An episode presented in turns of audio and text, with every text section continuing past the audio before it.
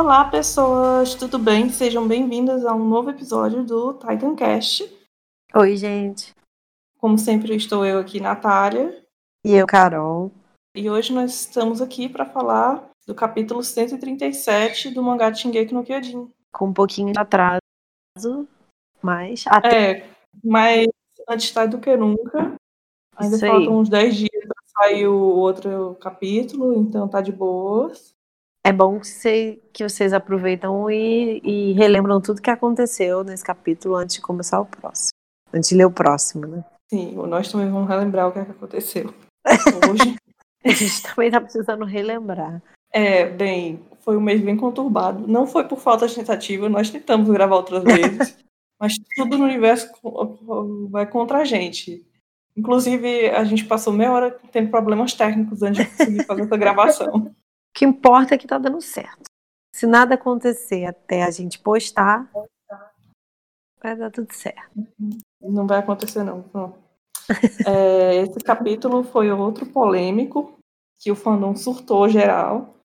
Ele, de novo, é, não estão saindo os capítulos assim inteiro com muita facilidade antes do, do lançamento oficial, né? E, de novo, foi só resumo de texto por alguns dias, e depois saindo um ou outro imagem de quadros e páginas e tal. E a gente foi montando quebra-cabeça do que foi o capítulo. Mas é um processo que demorou um pouco e é um processo que deixou todo mundo doido. E um dos problemas que eu vejo nisso de vazar os spoilers é que antigamente, tipo, uns meses atrás, o jeito que tava, o pessoal tava mal acostumado, é que ah, tinham uns vazadores principais, né, que era um era a Shuko e tal, que ela dava um resumo do que ela via que acontecia no capítulo e umas horas depois já estava disponível o capítulo para todo mundo ler, que a Scandela é, traduzia. Mas hoje em dia a gente tem que ficar procurando, como era bem antigamente, muitos anos atrás, de que era procurando pedaços por aí, de que um leaker no Twitter, um leaker no Weibo chinês vai falar. Aí, quando as pessoas e quando não são pessoas tipo que a gente já sabe como funciona e resumo e tal, como era a Chuco, que a gente ela falava do jeito dela, mas eu interpretava mais ou menos o que aqui ia acontecer, né? Mas com essas pessoas que, que a gente não sabe nada e tal, é mais difícil interpretar o que, é que elas querem dizer, Uhum. porque você não conhece o que as pessoas estão querendo dizer. E aí, o, o leaker chinês, que foi traduzido para. E um leaker japonês, que foi traduzido para inglês, que depois foi traduzido para português, deu muitas palavras tipo reviver, e não sei mais o quê. E Virou um telefone sem deixou- fio, né? virou um telefone sem fio e tava todo mundo odiando o capítulo antes mesmo de ter lido o capítulo. Isso era o que, o que rolou.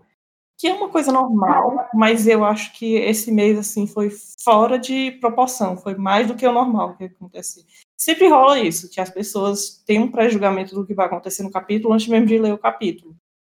Porque elas leem o que vai acontecer aí acham, não, isso é mó nada a ver, mó forçado e não, porque não sabe como é que vai acontecer, né? Só sabe os fatos. E aí já ode- odeio o capítulo antes de saber, odeio o fato de saber. Esse mês foi esse capítulo levado a mil, isso. Cara, eu, eu acho muito doido, assim. E não é, assim, o meu fato de, o fato de eu não gostar de, de spoiler não é por isso. É porque eu não gosto mesmo. Mas, assim, um dos motivos é esse. Cara, como é que você pode interpretar uma obra? É tipo, sei lá, você pega um livro, lê a sinopse dele e fala que o livro é um lixo só porque você leu a sinopse? Não. Sabe, isso não existe, ainda mais isso que você falou. E, assim, a gente não tá falando de gente que chegou no fandom ontem, sabe? A galera burra velha já disso. E que fica brigando por causa de um negócio que você sabe que foi mal traduzido, que ainda foi mal interpretado, e que você não tem a menor certeza de que as coisas vão acontecer daquele jeito e tá brigando, sabe? Uma coisa é, depois que lê o capítulo, falar, ó, não gostei desse capítulo. Aí tudo bem, um tem seu direito. Agora, caraca, nem leu o capítulo ainda, leu o que alguém escreveu sobre. Parece uma fofoca, sabe? Tipo, quando você diz que não gosta de alguém porque alguém te contou um fato sobre essa pessoa. É tipo isso. Ah, eu odiei o capítulo porque alguém me contou em chinês, depois em japonês, depois em inglês, depois em português, que vai acontecer uma coisa que eu nem sei se vai acontecer mesmo. Ah, eu, eu dou sorte que eu não acompanho nunca esse esse pré aí dos capítulos, porque eu, tenho zero paciência, de verdade. Eu acho que não precisa ser dessa forma. Pois é, eu fiquei bem puta com isso, porque todo mundo. Ah, o Isayama tá arruinando o final, foi, o final foi uma merda, não sei mais o que. Faltam dois capítulos pro final, tá, gente? E além disso, que, que isso não tem nada a ver com o que aconteceu até agora no mangá, que isso é muito forçação de barra e não sei mais o que. E eu, tipo, eu não sei onde é que o pessoal tava, ou se eles passam é, voando pelos capítulos, mas Shingeki sempre teve essas forçadas de barra, tipo, sempre. Sim. E, tipo, nunca foi uma coisa ó, totalmente sem nada de clichê ou, ou nada de coisa para dar hype, ou só coisa assim, para dar emoção clichê. Tipo, o, o Rainer tá vivo até agora é uma, é uma das provas definitivas disso, aliás. Gente, o cara perdeu metade da cabeça. É, tipo, são situações que não tem a mínima necessidade do Isayama ter colocado coisas tão é, forçadas, mas que ele coloca porque ele considera que dá emoção. Foi isso, foi assim com o Rainer, foi assim com o Zeke, foi assim com o Levi, que tá vivo até hoje, se arrastando por aí. mas foi com o Eren também, quando perdeu a cabeça. Então, esses tipos de coisa sempre aconteceu no mangá. tipo, sempre teve a, pessoas vindo de última hora para salvar. Eu sei que muita gente reclamou do Falco por causa disso, que o do Falco chegou de última hora só para salvar os outros e tal. Todas as batalhas foram assim até hoje. Todas as batalhas foram assim. Inclusive, sempre esse... teve uma reviravolta no, é... no, que, que, veio alguém para salvar ou alguém resolveu o problema. Esse arco assim. que tá, que tá adaptado agora no mangá, né? Esse pedacinho de da batalha no é, em Libério e tal, ele é exatamente isso. Beleza, tava tudo combinado, cara, mas eles chegam no, no momento chave que o Eren tava precisando, que ele tava prestes a ser morto, vem e chega ele em casa. Por, por, mais combinado que tivesse, é perfeitamente combinado, sabe? Tipo, sempre uhum. foi assim.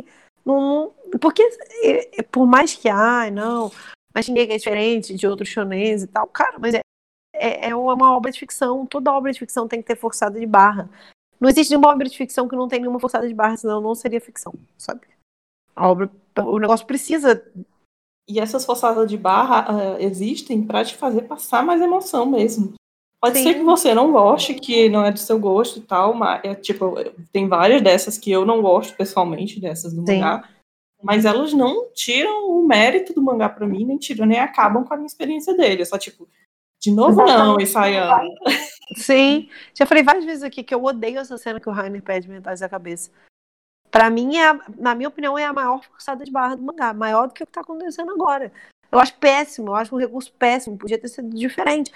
Mas foi feito e fez parte da história, e paciência, sabe? Segue a vida aí. Eu vi nesse, nesse, nessa confusão né, que foi esse capítulo, eu vi um tweet muito interessante, eu não lembro quem foi, talvez não foi nem um tweet assim, tipo, que, que viralizou muito, não. Então deve ter sido alguém, às vezes, até que, que vai escutar a gente comentando disso. Mas que eu achei muito bom, que falava que tem medo que Shingeki vire igual Game of Thrones, que mesmo quem não viu o final ficou com ah não, mas Game of Thrones tem um final ruim. Tipo, por exemplo, eu não, não vejo Game, não vi Game of Thrones, mas sei que todo mundo comentou que o final foi ruim. E eu tenho muito medo mesmo que Shingeki vire isso, que a galera no final nem seja tão ruim assim, mas a obra fique popularmente conhecida por a obra que teve um final ruim, sendo que o final não vai ser ruim, sabe? Mas eu acho que, que pode rolar uma parada dessa. Eu, eu acho que com certeza vai ter uma parada dessa, porque a maioria das pessoas que leem são os diaragueristas, são que estão torcendo pelo Eren, né?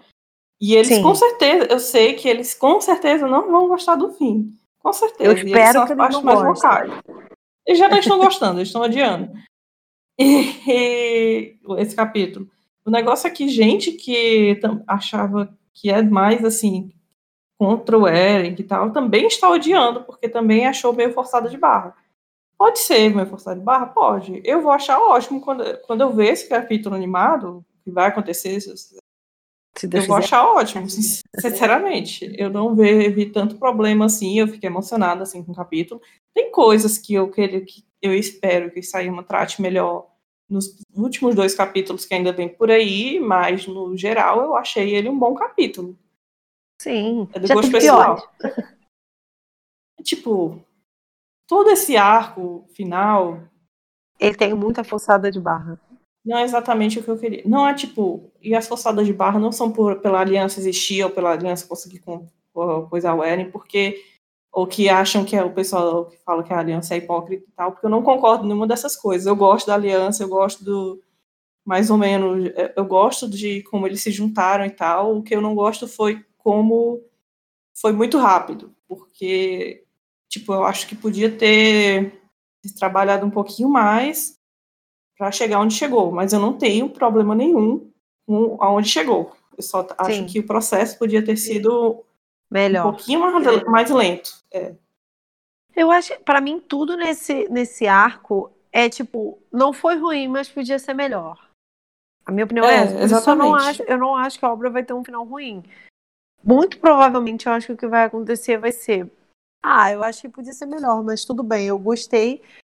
Até porque a história a gente vê como um todo, né? A menos que o final seja horroroso, péssimo, lixo, que eu acho que não vai ser. Cara, você tem que considerar a história como um todo. Ah, talvez o final não tenha sido exatamente o que eu esperava, mas quando você olha a história como um todo, ela é boa, sabe? Uhum. Tem umas expectativas meio irreais, assim, em cima do Sim. Eu não estou na posição dele agora. E é de todo lado do fandom, isso não é só de, uma parte, não não é só os diagueristas, não é, não é nada, não. É, tipo, inclui fã do Guerreiro, inclui todo mundo. Todo mundo tem uma expectativa. É porque todo mundo espera que, espera que o seu lado, ou o seu personagem preferido, seja, seja representado exatamente da forma que a pessoa acha que tá certo, sabe? É, eu acho que a gente que a gente tem disso, a gente se projeta, isso em qualquer obra, a gente se projeta no personagem e espera que o autor trate aquele personagem da forma que a gente interpretou e da forma que a gente acha que é mais legal, sendo que, cara, o autor não quer fazer aquilo. Não adianta você achar que, sei lá, que um personagem X funcionaria melhor se fosse de tal forma. Se o autor acha que não, a obra é dele, sabe? Vai fazer uma fanfic. Não tem jeito. Acho que, tipo, justamente estar tão perto do fim, antes de criticar o fim ou criticar o desenvolvimento de personagem que o Simon fez, a gente tem que saber onde é que ele queria chegar. Onde é que ele quer chegar. Ele Exatamente. Porque, porque às vezes é, a gente espera que é uma coisa pro personagem, mas essa coisa não é necessária para onde o Isaima quer chegar. E ele é o uhum. autor, que ele sabe que a gente sabe o que ele está fazendo. Por mais que a gente queira que os personagens são, sejam legais e a gente ame muito eles e a gente queira determinados desenvolvimentos para ele, não é o objetivo final do Isayama fazer isso. Então, a gente está tão perto do fim, gente, vamos esperar o fim para julgar o negócio. Exatamente. Dois meses. E se e mesmo quando for julgar, a gente tentar entender o que que é escrita ruim e o que, por exemplo, né, não estou falando que a escrita dele é ruim, estou falando o que que é, por exemplo, um final ruim e o que que é a nossa expectativa, porque existe uma diferença nisso, né? O que, como eu falei, o que eu acho que é legal para a obra não é necessariamente o que o autor quer fazer para a obra. E isso não faz a história boa ou ruim, isso é personalidade, é o que cada um quer fazer para si. Então, assim, a gente tem que tomar muito cuidado com o que, que é a nossa opinião pessoal e o que, que é escrita ruim. Por exemplo, eu acho que, minha opinião, é, eu acho que se o Sayama chegar agora e o Eren virar um mocinho, para mim é uma escrita ruim, porque ele não construiu o personagem para isso. Mas se ele chegar agora no final e, sei lá, fizer alguma outra coisa com o Eren, bote o Eren como um herói, talvez ele tenha construído um pouco disso na história. Eu não vou gostar, mas não, não foi mal escrito, não foi uma coisa que ele tirou do nada, entendeu? Uhum. É tipo também, por exemplo, o Levi e o Zik, que foi o, alguns das polêmicas desse capítulo. É, vocês sabem, se vocês escutam o podcast com alguma frequência, que todo mês eu faço roda de oração pro Levi morrer. E ele é um dos meus personagens favoritos. E eu quero muito que ele morra. Mas depois desse capítulo, eu acho as chances dele realmente morrer caíram consideravelmente. Eu não vou ficar puto com o Isayama e falar que, que isso é péssimo e tal, porque é, se o Isayama quiser deixar o Levi vivo e que ele tem uma mensagem que ele quer passar com o Levi vivo, tudo bem. Eu preferia Sim. que fosse de outro jeito, mas tal. Mas não é ruim. Não é ruim, é só porque é, não, é, é não foi pessoal, da forma que eu é. É, Exatamente. não foi da forma que eu preferia. Também não quer dizer que eu vá odiar necessariamente. Eu posso muito bem gostar do que ele vai fazer com o Levi no final. Mas, mesmo que eu preferisse que acontecesse outra coisa, tipo, tem várias coisas nesses anos todos que a gente faz teoria e tal, que eu preferia que tivesse sido por outro caminho. Sim. Mas a história é do Sayama, ele que conta. É, então... é isso que eu tô falando. Quer fazer diferente, escreve fanfic. Na fanfic, você vai escrever o que, que você quer fazer pro seu personagem. Caso contrário, a história é dele. E, de novo, isso não quer dizer que a gente concorda com tudo e que a gente gosta de tudo que ele faz, porque a gente Sim. tem várias críticas aí, é, a isso, mas é foda ficar o surto que foi esse capítulo. Muito foda. Sem condições, gente. Se acalme, todo mundo tem que se acalmar. mas, amiga, não foi um capítulo ruim sendo, como o povo tá, tá fazendo parecer. Sendo sincera, acho que a tendência é que nos próximos seja pior ainda. a reação do, do, das pessoas, assim. Porque, né, vai ser aquilo, falta dois capítulos para acabar, o pessoal vai ficar. Tá com expectativas assim. Expectativa lá no, alto. E eu entendo, mas eu sabia que esse final ia me estressar com o fandom. Eu só não esperava que algumas partes do fandom fossem me estressar como elas estão me estressando. Sim. e eu acho que com certeza vai ter coisa da coordenada em aberto, que vai ter essas forçação de barra que não vão ser explicadas. Espero que algumas vão ser. Tipo, se fosse pelo meu gosto, esse capítulo tinha sido passado todinho na, com o, o Zeke e o, e o Armin, Armin conversando sobre o Eren. Sim. Conversando sobre o Eren, sobre o que o Eren fez na coordenada. Eu tive isso? Não. Eu acho que foi uma perda total? Não. Eu gostei muito da conversa que eles tiveram no capítulo e eu acho que foi o fechamento ideal para o personagem do Zeke. Sim, eu, não, eu não, nunca teria passado pela minha cabeça que essa seria a conversa deles hoje. Eu achei realmente que eles iam conversar sobre o Eren. Uhum. É tipo, isso é uma. Nem sempre dá o que a gente quer, mas ele dá coisas que fazem sentido na história que ele está construindo. Exatamente. Bom, mas falando, vamos começar a falar sobre o capítulo. É, porque a gente está 20 minutos falando só do. Após esse puxão de orelha, que demos no, no fandom. Sentiu a indireta aí da sua casa? Você, pessoa que ficou criticando o, o capítulo esse mês? Não tô zoando. É, pois é, a primeira página eu já tive calafrio só de ver a primeira página, de ver aquele bicho. Que gente, Carol não sabia que esse bicho existe. É isso que eu ia falar, como assim esse bicho existe? Gente, não aprendi isso na minha aula de biologia, não. Esse aí. Hum. O nome dele é o professor não me ensinou. Ele, na verdade, tem menos de um centímetro. O original, né? Que é que ele tem menos de um centímetro de tamanho. Foi muito curioso que o, eu acho que muita gente do, do fandom começou a ver vídeos sobre isso. E aí, quando eu entrei no meu. Eu não vi nenhum vídeo sobre isso. E aí, quando eu entrei no meu YouTube, o YouTube me sugeriu vários vídeos sobre esse bicho.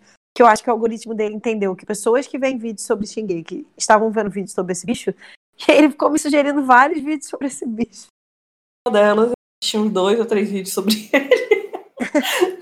Bizarro. É, teve gente falando que era alienígena, era confirmação de que era alienígena, porque eles viram o Sol lá na imagem que mostra o espaço e acharam que era uma explosão chegando na Terra, pra, que era um bicho alienígena. Aí, tipo, meu Deus. Não, gente. Não é pra calma. tanto, gente. Calma, não é pra tanto. E o capítulo começa com essa conversa filosófica uh, do Zik sobre o sentido da vida.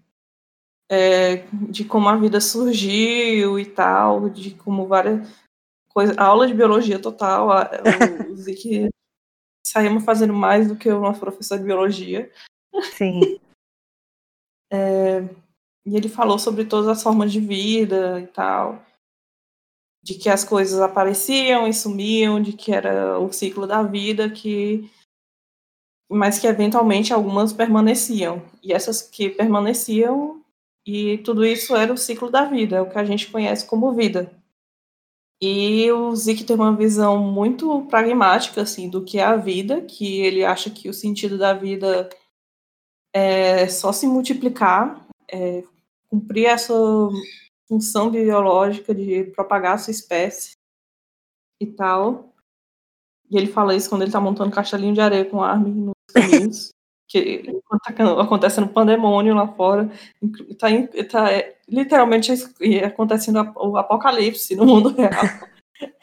Cara, essa conversa, ela Na verdade, ele é muito triste, assim, quando a gente para pensar, né? Eu fiquei com muita pena do, do, do Zack, assim, tipo. Quando a gente pensa na história dele, em quem ele é, no quanto que faltou carinho a ele, tipo, amor paterno mesmo, é materno a ele, e como que ele projeta isso, né, de que a vida não tem sentido para ele. A verdade é que ele tem um, um discurso totalmente niilista, assim, de que a vida não tem sentido, que a vida é nascer, crescer, se reproduzir e morrer, sabe? Igual na aula de biologia. E, e isso, assim, e, e, é muito triste. O, discurso que o Armin faz depois, que a gente vai falar daqui a pouco, ele parece muito besta, muito bobo, né? Tipo, nossa, mas ele só falou para ele que, poxa, eu corria com os meus amigos, isso era legal. Mas quando a gente pensa na pessoa que é o Zé, em quem é ele, em tudo, tudo que ele sente, tudo que ele passa na história, o quanto para ele o ápice da infância dele era jogar é, uma bola de, de golfe com beisebol, isso aí. Beisebol. uma bola de beisebol com, com um cara que ele conheceu por acaso, porque os pais dele não queriam nada com ele. Então, quando a gente pensa na, nessa história desse cara, o discurso do Armin tem que ter tocado ele, sabe? Porque foi alguém que escutou ele, alguém que falou pra ele, não, cara, o momento que você passava ali jogando bolinha com seu amigo, aquilo ali é vida também, aquilo ali também tem sentido. É, eu, eu gostei muito do fato de, no fim das contas, considerando que eles conseguiram parar o estrondo, eu gostei de, no fim das contas, o Armin ter feito o que ele queria, que era parar o estrondo com a conversa, mas que essa conversa não foi usada no Eren, e sim no, no. Porque se ele tivesse conversado com o Eren, convencido o Eren, teria sido horrível. É, mas quando ele faz isso com o Zeke, faz todo sentido, porque o Zeke é um cara carente que queria atenção e uma conversa. E ele teve isso. E essa conversa, é, tipo, mudou a percepção de vida dele e mudou o, o, o destino de todas as pessoas que estavam ali à volta, sabe? Eu, eu achei que no fim das contas foi uma conversa muito bonita o que eles têm ali. E muito eu até falei disso no Twitter, é, ela é muito condizente com, com os personagens envolvidos, sabe? Se, como eu falei, se ele bota essa conversa, sei lá, entre o Eren e a Mikasa, essa conversa seria tosquíssima. Mas quando você entende que essa conversa foi entre o Zack, que é um cara super carente, que teve uma infância horrível, que os pais nunca ligaram e tal, e o Armin, que sempre foi completamente idealista e que só queria ver o mundo porque queria conhecer o mar e areia e tal, ela é uma conversa que faz todo sentido. Teve uma galera também que criticou, que falou que o. É, que era tosco porque o Armin estava sendo muito idealista, sendo que ele sempre foi muito idealista, sabe? Eu não entendi muito essas críticas. Porque, como eu disse, o, o ele manteve a essência dos dois personagens. Eu não concordo quando o povo disse que é, é muito clichê, é tal no jutsu, que é só o Armin falar que resolve os problemas e tal. Mas, tipo, como a Carol falou, isso seria clichê se eles tivessem parado o, tipo, o vilão, o cara do papel que tá no vilão, né, com a conversa, que, tipo, esse clichê do Talk no Jutsu é justamente isso. Em outros shonens você vai ver o protagonista falando com o vilão para fazer ele entender o outro lado e ser uma pessoa melhor e desistir do que ele está fazendo e tal. Isso não aconteceu aqui. Eles são outros. O, o Zeke não é bem tipo o, o final boss, não, não é o bem vilão. Exatamente. Ele é, ele é uma arma que está sendo usada, na verdade, né, o Zeke. Então. E, tipo, eu não sei, tipo, vocês sabem, mas conversar faz parte da natureza humana também, e uma, a, o jeito mais efetivo de resolver conflitos é conversando. Sinto informar. Não sei se vocês sabem. Que nem não dá para resolver tudo no soco. No tiro, é. Não, não convém, né? E eu também acho que foi muito boa a conversa para os dois personagens.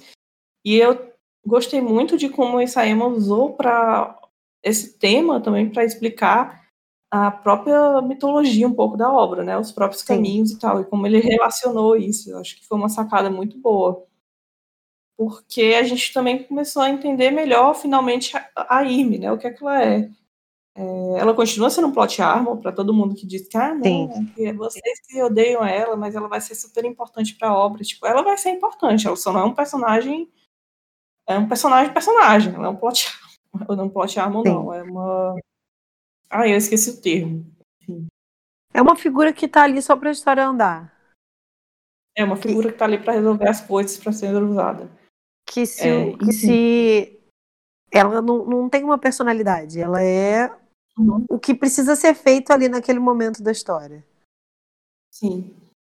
E, pois é, né, o Zeke fica falando de que isso é a vida, que a vida é só é, crescer, se multiplicar e morrer e tal, que, que por isso todos os seres vivos são tomados por esse medo de morrer, e é esse medo de morrer que, que também é uma forma meio de aprisionar e escravizar eles, todos eles são escravos desse medo da morte, e esse medo da morte é uma consequência dessa ação de multiplicar, que é o sentido da vida. Que já que você tem que multiplicar, a sua função é multiplicar, você tem que ter medo de morrer, porque é uma coisa contra a outra. E, e é por isso que, é, que os personagens, que para ele as pessoas vivas têm esse medo, têm esse, são escravizadas dessa forma, são escravos dessa ideia do medo da morte. Muito filosófico, né? E... Sim. Eu só pensava no, no, na conversa do padre de Vinlândia. Era a única coisa que me vinha à cabeça enquanto eu via esse discurso do Zik. É, se vocês não viram Vinlândia, vejam. E, e, vocês vão entender o que eu tô falando. É, vê pelo é. menos esse vídeo no Google. É, sei lá, discurso do amor. Bota como discurso do amor Vinland Saga. Vocês vão ver esse vídeo. E porque não, não é exatamente parecido, mas é, é, as ideias são, são muito semelhantes entre essa questão em que ele fala de que o amor só existe na morte, porque o que o ser humano busca não é o amor. E é, é muito parecido com, com essa conversa do, do Zeke, assim. É, não é a primeira vez que o Isayama. Quer dizer, na verdade, eu, eu tô falando que eu achei parecido, né? Mas o Isayama já usou de um discurso de Vinland, que é o discurso de ser escravo de alguma coisa. Então não me surpreenderia se ele tivesse bebido dessa fonte de novo. Mas eu achei, eu achei muito bonito. Inclusive, falando assim do Isayama, é, depois que sair esse capítulo, né, tem umas contas japonesas que elas ficam basicamente só tweetando entrevistas e coisas que o Isayama já disse. A conta só faz isso. E eles pegaram umas duas ou três entrevistas de lá de 2010, 2011, 2013, eu acho que eram as entrevistas. E postam no blog dele. Que era justamente o Isayama falando sobre esse tema uh, aqui, sobre o sentido de, de se multiplicar. Que ele via como uma obrigação a, a, que ele o próprio Sayama ele via isso como uma obrigação né do dos seres vivos e que ele não gostava disso, disso que ele queria se ver livre disso que e por isso que ele gosta de fazer coisas fúteis tipo no post do blog que ele que ele estava explicando isso melhor ele comprou um travesseiro daqueles gigantes de titã e ele disse que, tipo, esse tipo de coisa, de futilidade, quando eu faço, quando eu compro uma coisa fútil assim, ou quando eu faço uma coisa boba assim, são essas coisas que, que me fazem sentir vivo, porque eu não estou só seguindo um instinto natural, eu não estou sendo de, o instinto natural de reproduzir, multiplicar, que convém os humanos e tal. Tipo, é isso que me torna um ser consciente, é isso que me faz diferente e tal, isso me torna especial e prova que eu realmente estou vivo foco no travesseiro de titã que ele tinha acabado de comprar. e eu, tipo, eu achei maravilhoso. E, tipo, eu vou usar essa desculpa Sim. toda vez que eu comprar uma futilidade agora. Mas é, é, e é muito bonito como ele trouxe uma filosofia própria de vida para dentro da obra dele e de uma forma muito bonita e muito conveniente na obra, conveniente num bom sentido, não conveniente no sentido de usar por conveniência, mas assim, bem, bem colocado dentro da obra. Como eu falei, até o que eu falei que eu tinha falado no Twitter logo na época que lançou o capítulo. Para mim, tudo que aconteceu ali não foi um problema, porque o Isayama soube usar os personagens certos.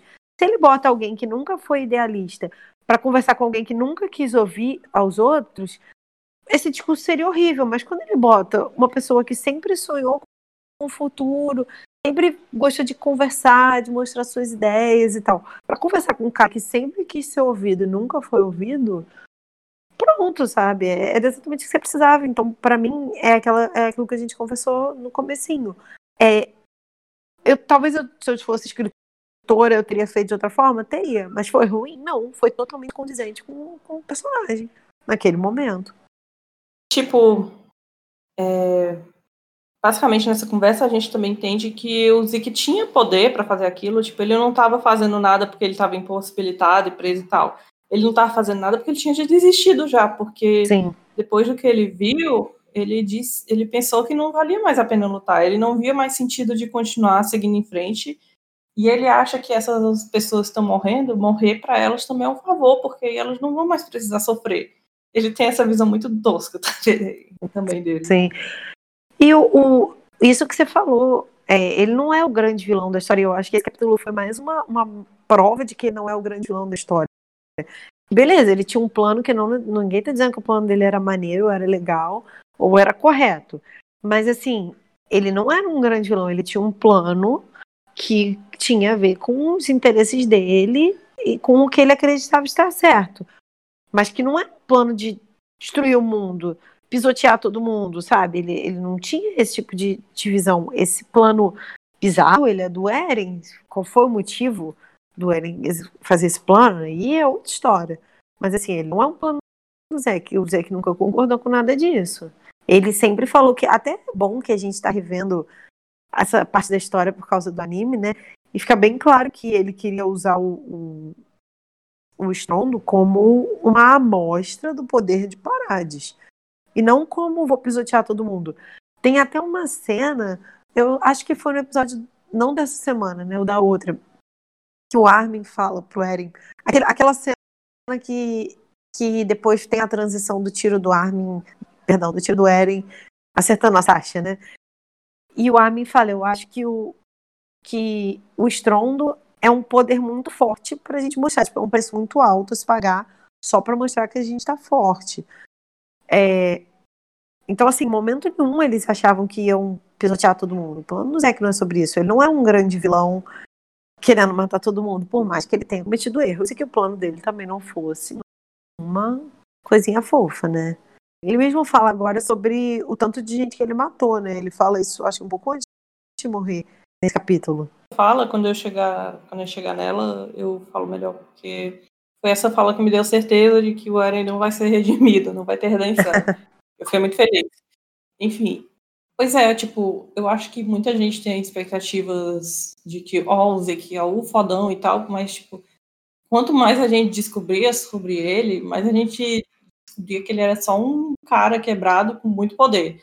E que, Sim. basicamente, tipo, a primeira vez que ele aparece é como o titã bestial, um titã que fala, todo mundo ficou aterrorizado ele matou o Mike, que de uma forma horrível, tal, e tipo, você tem aquela ideia de que ele é assustador, ele tem muito poder, e ele manda, né, porque as outras cenas, quando ele foi aos poucos, quando a gente vai conhecendo, tipo, é ele derrotando o Rainer e tal, e o Bertold e o Rainer não conseguindo uh, se comparar ao poder dele e tal, e você fica com a ideia de que ele é um mastermind, que ele é perigoso, de que é, ele é muito inteligente e tal, mas quando você descobre sobre ele, você realmente descobre que ele é só uma pessoa quebrada que tem poder demais. Tipo, ele é um coitado. Acho que as expectativas não foram atendidas nesse sentido. Quanto mais tempo a gente passou conhecendo o Zeke de verdade, mais a gente viu que ele é um coitado. Ele, ele não era tipo um gênio do, do crime. Ele era foi um trouxa. Ele foi colocou tudo na vida dele. Toda a vida dele era para seguir um plano lá e ele que e para seguir esse plano, ele confiou cegamente no irmão dele, porque ele é carente, que ele tinha muita Sim. carência mesmo de, de, ter um contato pessoal mais íntimo, com a, principalmente com a família, que a família é um problema na vida dele. E ele confiava, confiou cegamente no Eren e foi feito de trouxa. E a partir daí foi só feito de trouxa, né? Tipo, Sim. É, as emoções dele, é, o lado emocional dele sempre foi instável e isso tomou o melhor dele. Sim. Todo o plano e tal é tudo muito ligado a essa emoção, ao trauma que ele tem com a família.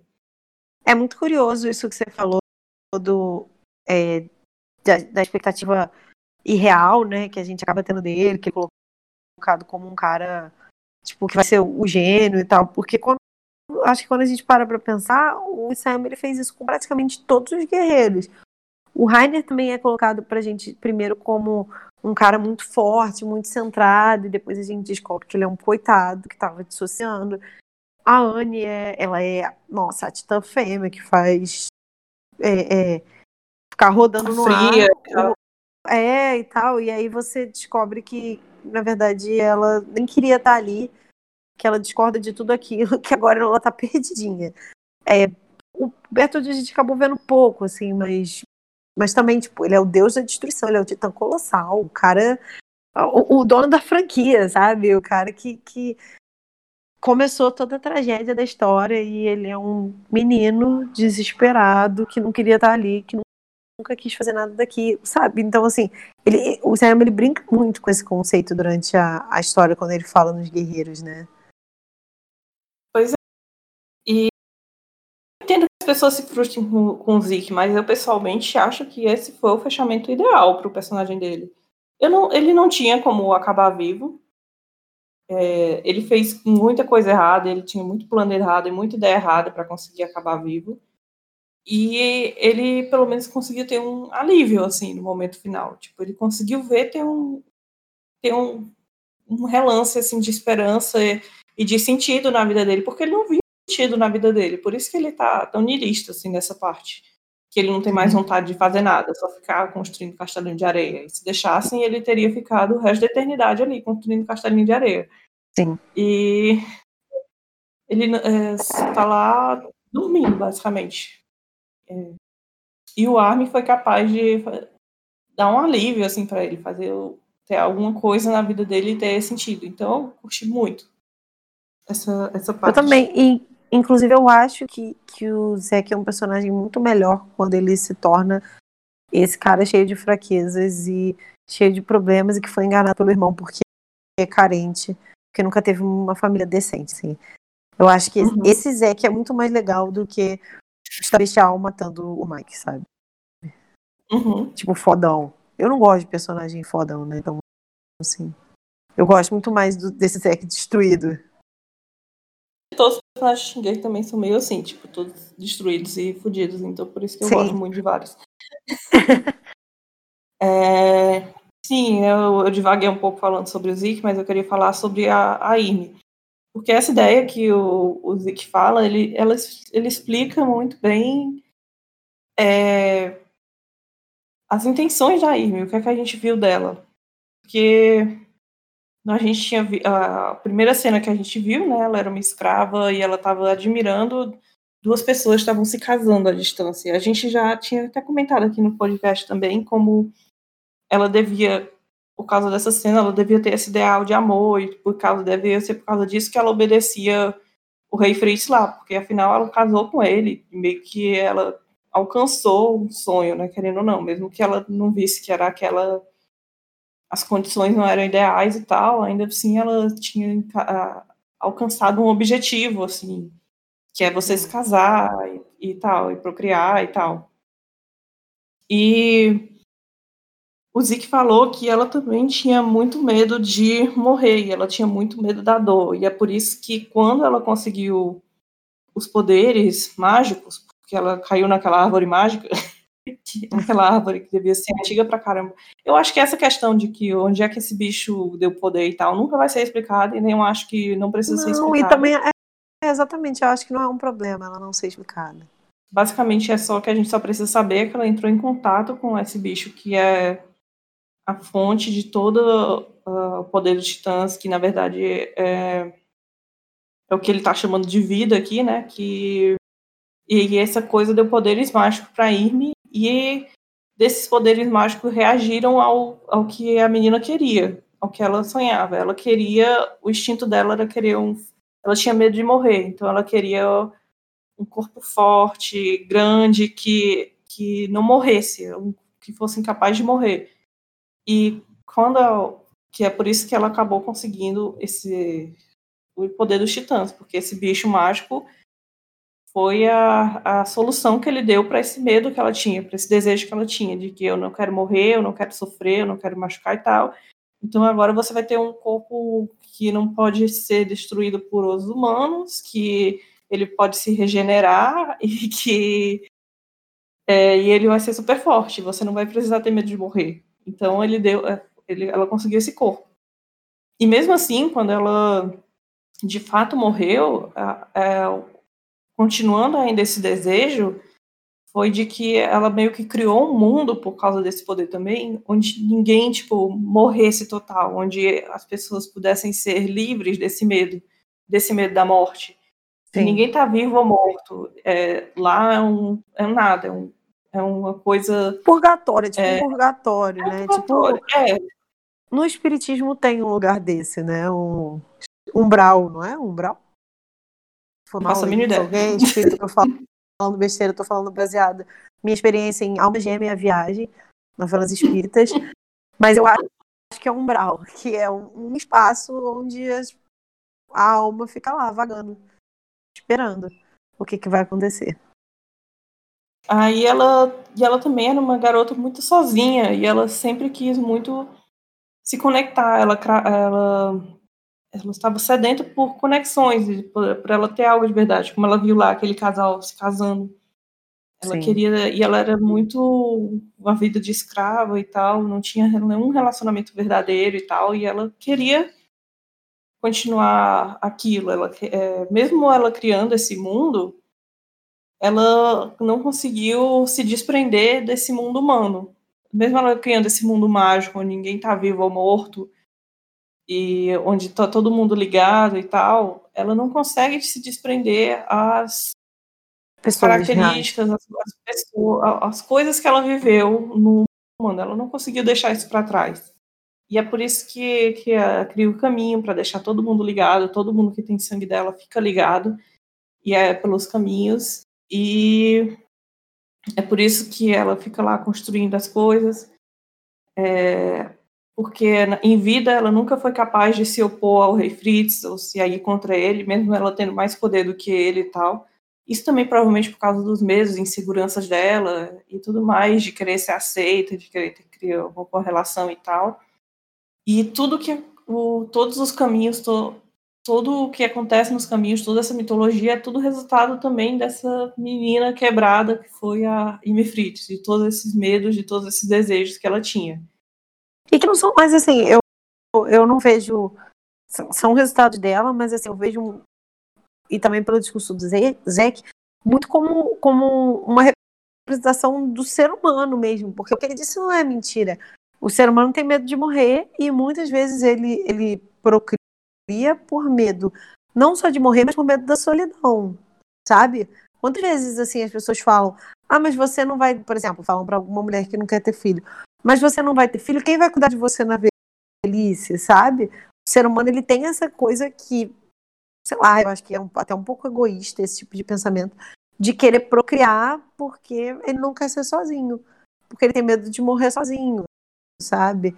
Então, eu acho que é, uma, é, é o que a Amy Fritz fez, mas é uma representação da raça humana mesmo é, essas coisas que ela sente são muito fáceis de se identificar, assim, Sim. como humanos.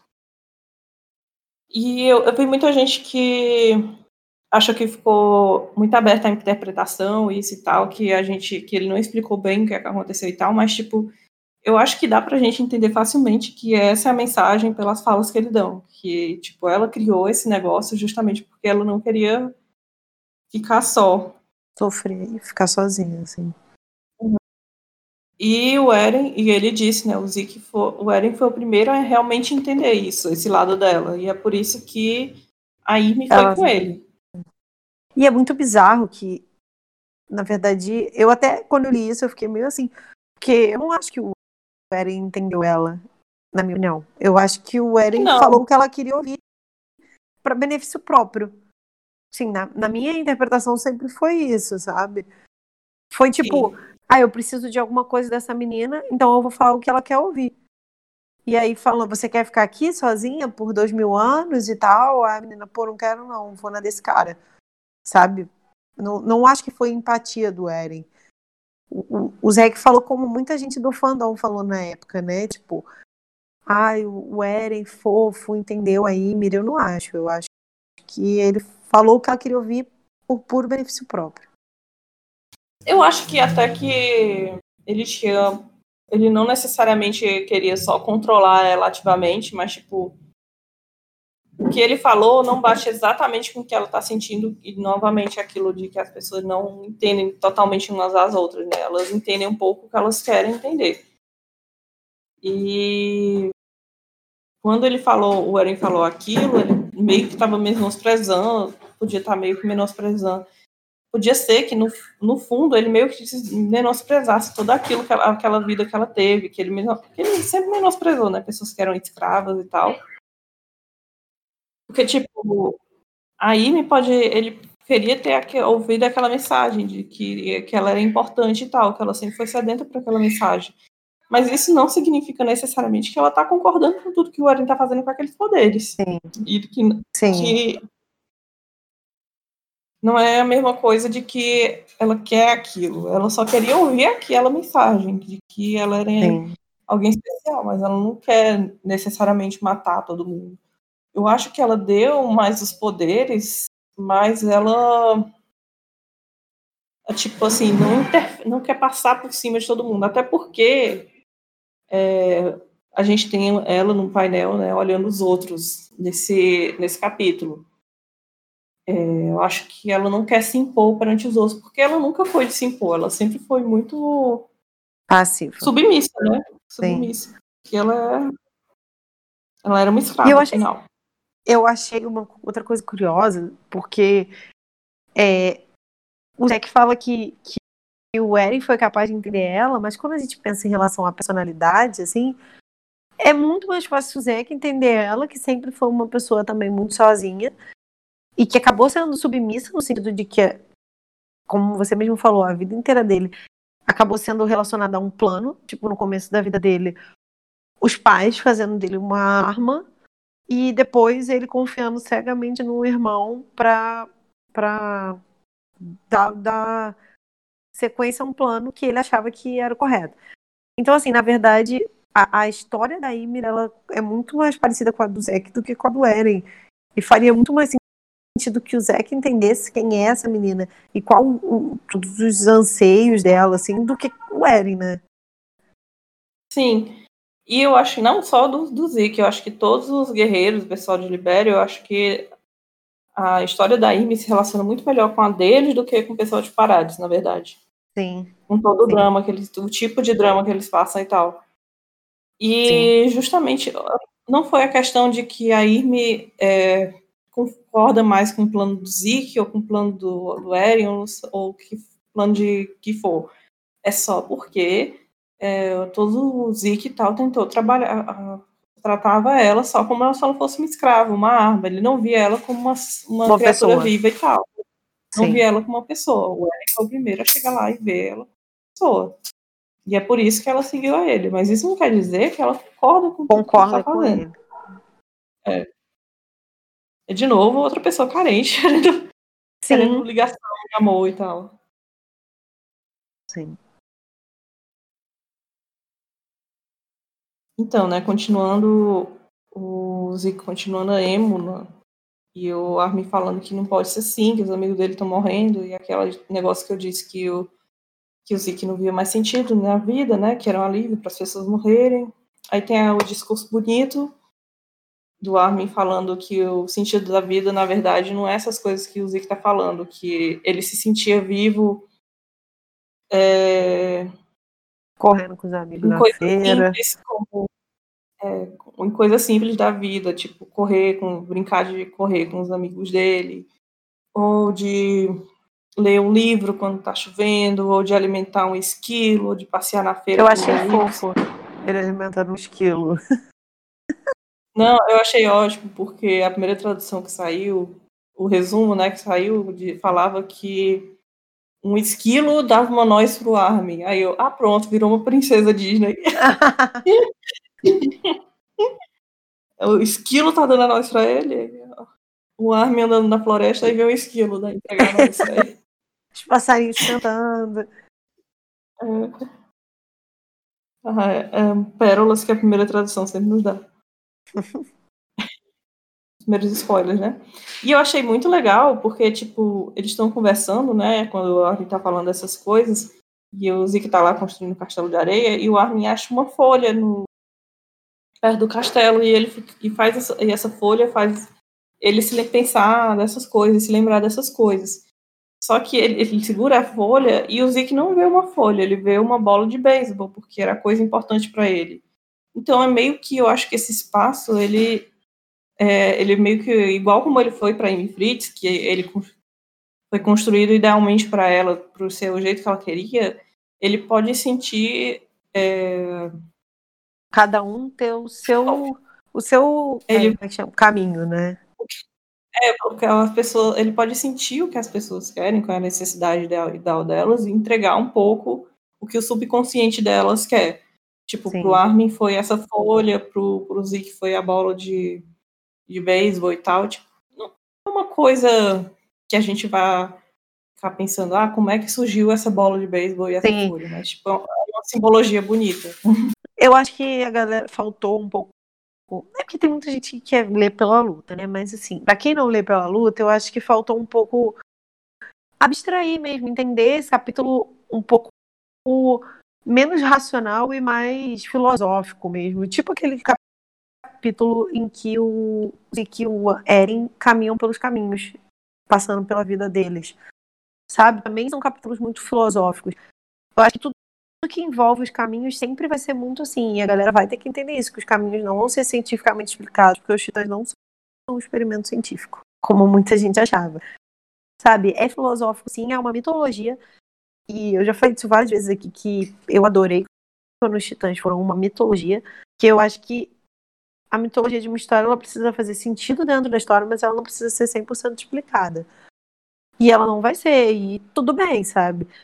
Eu acho que ficou muito claro isso dos caminhos, que, que tipo, como eles funcionaram pro Armin, como eles funcionaram pro Zek, no sentido de o que eles estavam vendo. Não é preto no branco, tipo, é como um, uma folha virou um, uma bola de beisebol. Não, é o que cada um precisava ver naquele momento, né? Entendo que tem gente que não vai gostar desse estilo de história, não, sim, tal, tem gente que não vai gostar, mas, mas, não é ruim. É só. Né, não é ruim, tipo. É diferente. E aí depois, né, que eles têm essa conversa e tal, e o, o Armin entrega a, a folha barra bola de beisebol pro, pro Zeke, e ele lembra do Xavier, tem a outra coisa super polêmica do capítulo, que é que os antigos portadores aparecem, assim, em volta deles. Os antigos Essa... portadores que a gente conhece. Essa eu achei forçada. Hum. Essa já me incomodou bem mais do que a conversa dos dois. Eu achei forçado, mas ao mesmo tempo eu gosto do fanservice. eu queria o fanservice, não tenho problema com o fanservice. Eu sei que todo mundo, necess... a maioria das pessoas acha que fanservice é necessariamente ruim, mas eu abraço o fanservice. Tipo, eu sou fã, eu quero fanservice. Ah, nem sempre, eu acho que alguns são bons, mas esse eu achei que deu uma forçadinha mesmo. Mas faz parte. É isso que a gente falou. Uma obra de ficção precisa ver é. forçadas de barra. é forçado, é super forçado. Eu entendo que pessoas não gostam, eu super entendo que pessoas não gostam. A própria Carol não gosta. Mas eu vou me emocionar e vou chorar quando estiver animada. Eu vou me emocionar e chorar quando estiver animada. É, eu gostei. É, porque, tipo, querendo ou não, eu, eu, nunca mais pensei que eu ia ver a Irme. Tem a Irme no painel ali. Eu tô muito feliz de ter visto aí. A Amy, a, a nossa Amy, não a Amy Fritz, tá? Sim. E querendo ou não, não, tipo, a, a gente já teve uma ou outra dica antigamente para dar essa ideia de que eles estão meio que lá no, nos caminhos, né? Tipo, principalmente quando o Armin devora o Bertoldi, né, no 84, o capítulo 85 começa com o, o Titã do Bertoldi chorando uh, pro Armin, tipo, o Armin enxerga o Titã do Bertoldi chorando. Hum, e meio que foi uma uh, fica tipo, ah, uma visagem, ele tá tendo uma visagem com o menino que ele devorou, mas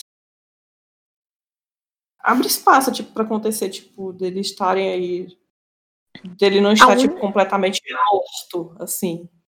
A única coisa que isso me Sei preocupa lá. é deles reviverem no final da história. Eu acharia muito ruim. Não, não vão, não. Não vão reviver. Eles só estão lá nos caminhos. É, mas a gente não sabe, né, o que, que vai acontecer no final. A gente também não, não achava que ia acontecer. Eu também acho que não vão, mas... Eu, viver, eu pago uma prenda.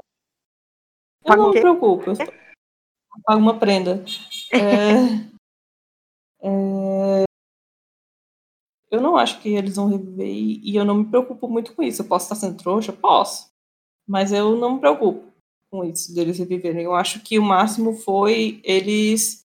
Eu meio que. A forma que eu enxergo é que eles estão lá existindo ou não né, na coordenada. Eles não têm consciência do que está acontecendo. É meio que como os titãs. É, os titãs comuns funcionam, que a Irmi até falou, que é meio que como se fosse um sonho. Ela vê as coisas que estão tá acontecendo, mas ela não consegue reagir, ela age só por instinto e tal. É como se eles estivessem pensando aqui agora, é como se todos esses titãs comuns estivessem já vendo as coisas de dentro da coordenada.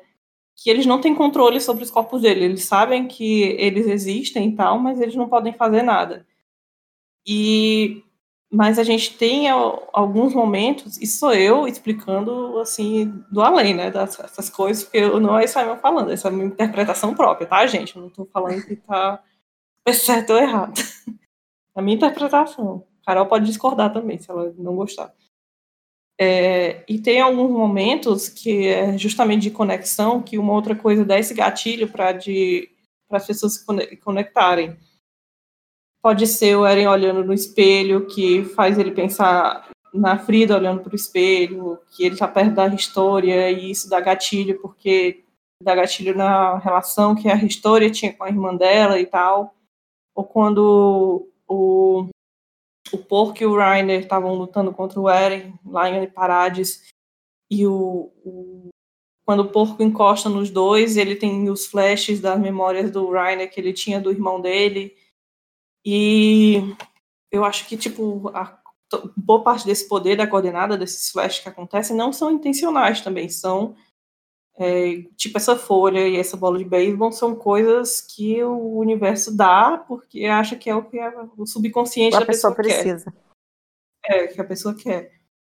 E eu acho que o que aconteceu com esses aqui foi justamente uma coisa assim também que não vai ter explicação e você aceita. É basicamente isso. Eu passei meia hora tentando explicar isso. Eu concordo com você, eu acho, eu acho que é por essa, esse caminho aí mesmo. Até porque eu. Hum. Até, até porque... porque... eu acho que não teria. Para ter uma, uma onisciência, assim, que, que entendesse de todo mundo e fornecesse para a pessoa um, um, uma imagem, porque sim, eu acho que seria. Aí a gente teria que ter a ideia de um Deus, ou coisa. Eu acho que não, eu acho que os caminhos estão mais ligados com o subconsciente da própria pessoa mesmo, como você falou. E aí alguma coisa dá gatilho para ela da mesma forma que, sei lá, que a gente tem uma lembrança antiga, como todo mundo está interligado pelos caminhos, a pessoa tem uma lembrança de outra pessoa. Uhum. E eles também, tipo, nenhum deles realmente está consciente, porque tipo, não dá pra gente ver os olhos de nenhum deles.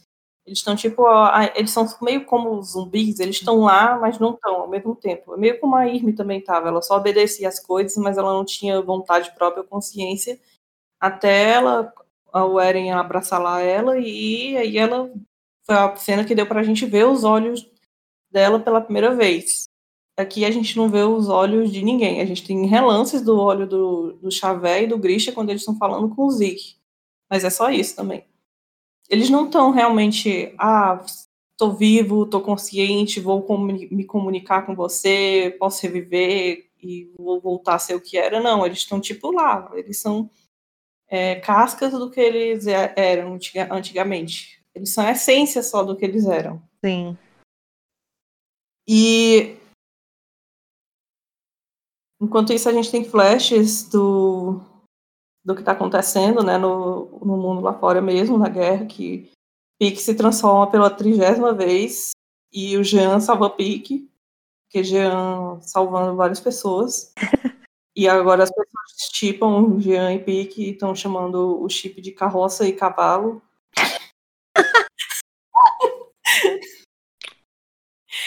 Carol não deveria ter visto ele. Eu não tinha visto, não. Eu fiquei muito fora do, do fandom esse mês. Caralho. Não, eu acho bom que, que. Primeiro faz sentido, mas assim, por outro lado, eu acho bom que qualquer, qualquer pessoa que o Jean salva vira chip dele. Tipo assim, lá no começo tem ele e o Armin, tipo, um salvando o outro, aí chip. Aí depois ele salva o Rainer, chip. Aí ele e o Marco, chip. Ele é a Pique, chip. Todo mundo. Tipo, todo mundo que o Jean salva vira um casalzinho. Vamos torcer pra ele salvar a Mikasa pra ele realizar o sonho dele. E o Ryan também tá prestes a ser morto por um, um esquadrão de Titã Martelo de Guerra ali também. Todos eles estão em situações muito derradeiras, tipo, o Ryan tá quase sendo morto, a Pique foi machucada, a Enquanto isso, a Anne tá apanhando lá do encoraçado. E do nada, o, o titã do Bertold o titã da Irme e o dos irmãos Galliard começam a ajudar eles. E eu achei isso muito legal. Vai ficar ótimo animado. E as pessoas compartilharam essa cena, essa, esse negócio do Titã do Bertold ajudando a Anne de falar, ah, pronto, a chip, não sei mais o que. Não, Aruane de novo não. Não. é Beruane. Não, Aruane. Beruane de novo, não. Eu não aguento mais. Aí vai ter as Beruane brigando com as Aruane. não. Enfim. Do nada, é, a gente vê aquele titã feio da Amy. Saudades do titã feio da Amy. Saudades da Amy. Do nada, do, do nada chega a galera lá para salvar, para salvar o dia. E foi essa, na verdade, essa parte do, dos antigos portadores e dos titãs dele foi o que o pessoal menos gostou, foi o que eles acharam mais forçação de barra.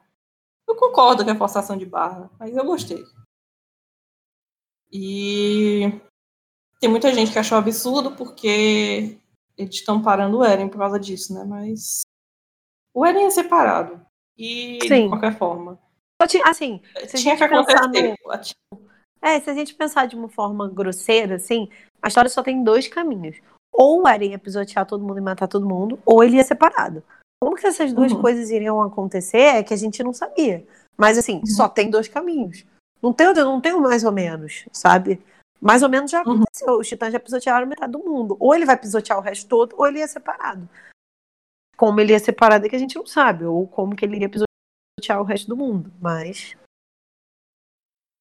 qualquer forma, tem, é, os arcos de alguns personagens, de alguns outros, também funcionam ao redor do Eren, tipo o arco do Ryan, da, da Mikasa, do Armin, como nós já falamos aqui. E tinha que ter um confronto com o Eren. Não, esse confronto Sim. não ia acontecer na coordenada, como isso já tinha ficado claro em capítulos anteriores. Que eles chegaram, tentaram ter esse encontro na, na coordenada e o Eren basicamente foi: chega para lá. Então. Não quero esse... conversar com vocês enquanto ele tem todo esse poder. Pode ser que vai, esse, vai ter que ter esse encontro, confronto, aliás, é, seja eles humanos, seja eles de novo na coordenada agora com Eren menos poderes, de alguma forma vai ter que ter. E para isso eles precisavam parar o Eren. Se depois o Eren vai continuar a destruir, aí a gente não sabe. Eu acho que provavelmente não. Mas mas é, tinha que acontecer. Ia ser uma forçação de barra, porque o Eren é basicamente um ser super forte que eles não tinham como lutar contra, claro que ia, porque o Eren ser super forte que eles não tinham como lutar contra, que o Isaima Especialmente junto com a Amy. É. Então, eu acho que foi ok as formas que o Isaima fez isso. Também acho. É, eu, eu, eu, não acho que foi clichê, que, que foi, ah, não, mas é só um não, clichê de shonen. Foi... Tipo, em que tipo de clichê de shonen o protagonista que é o vilão, gente? Pelo amor de Deus, vocês não, não bate mesmo que tenham sido usados algumas tropes assim, não é no, na sua no lugar habitual que, que elas usa, ficariam em shonens comum e tal. Ele não é um sou anti-shonen, vou fazer tudo diferente Sim. de shonen. Tipo, ele só brinca com as tropes de shonen. Sim. E, cara, é isso. Às vezes a gente acha que a história é, é, a gente quer que a história seja tão diferente de tudo, assim, mas não tem. Se ela for muito diferente de tudo, também ela não vai andar. Foi isso que a gente falou.